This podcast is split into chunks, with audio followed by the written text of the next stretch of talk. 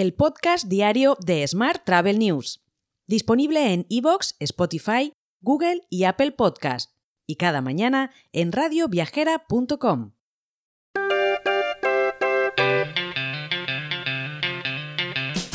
Muy buenos días y bienvenidos a una nueva edición del podcast diario de Smart Travel News, en esta ocasión del lunes 23 de enero de 2023, y es nuestra edición 1103 de este podcast diario, última edición dedicada a Fitur, que como sabes eh, terminó ayer domingo en su jornada dedicada al público general. Los profesionales estuvimos allí intensamente del miércoles al viernes. Hoy, además, es el Día Mundial de la Libertad y es el Día Internacional del Community Manager. Vamos con las noticias de la semana, que, por supuesto, estén dedicadas a la resaca de Fitur. Hoy prometo que es el último podcast dedicado a la feria. Te cuento que la feria ha congregado a un total de 222.000 asistentes, lo que representa un crecimiento de casi el 100% con respecto a 2022.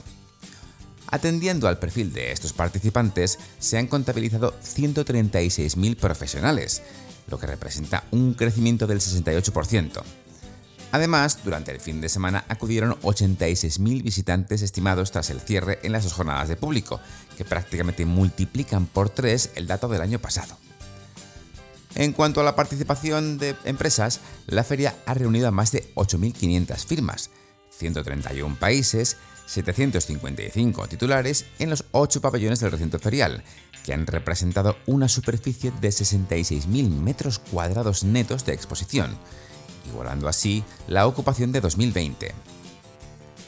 Este movimiento de llegadas a Fitur se estima que va a generar un impacto en la economía madrileña de aproximadamente 400 millones de euros, nada menos. Más temas por supuesto relacionados con Fitur, que entregó también los premios a los mejores stands. Euskadi Basque Country, Gobierno de Cantabria y La Rioja Turismo han sido los galardonados en la categoría de comunidades autónomas e instituciones. Andorra Turisme, Guatemala y Korea Tourism Organization en países y regiones, y los stands de Iberia, Mastercard y Paradores en la categoría de empresas.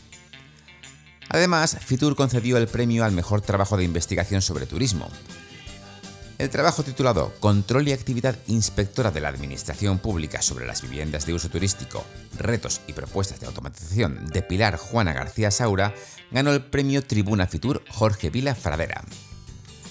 Más temas. Tour España y Radio Televisión Española producirán la serie de viajes Esto es España, una serie documental de 13 capítulos para conocer la España actual y fomentar el nuevo turismo, incluyendo la diversidad, la sostenibilidad y el compromiso social activo.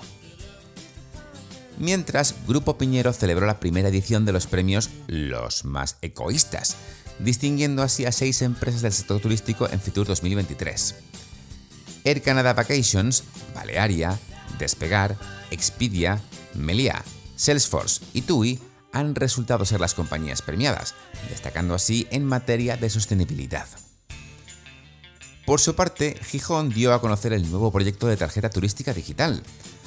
A través de una aplicación móvil en la que se incluirá el bono de transporte, los turistas podrán acceder directamente al nuevo canal de venta de todas las experiencias turísticas y además podrán disfrutar de descuentos en empresas afiliadas.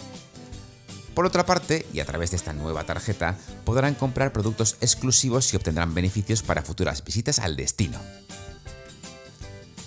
Por último, te cuento que el ministro de Turismo de Ecuador, Nils Olsen, y el presidente del Comité Ejecutivo de IFEMA Madrid, José Vicente de los Mozos, firmaron el acuerdo de colaboración por el cual Ecuador será el país socio Fitur en la próxima edición de la Feria Internacional de Turismo, que se celebrará en enero de 2024.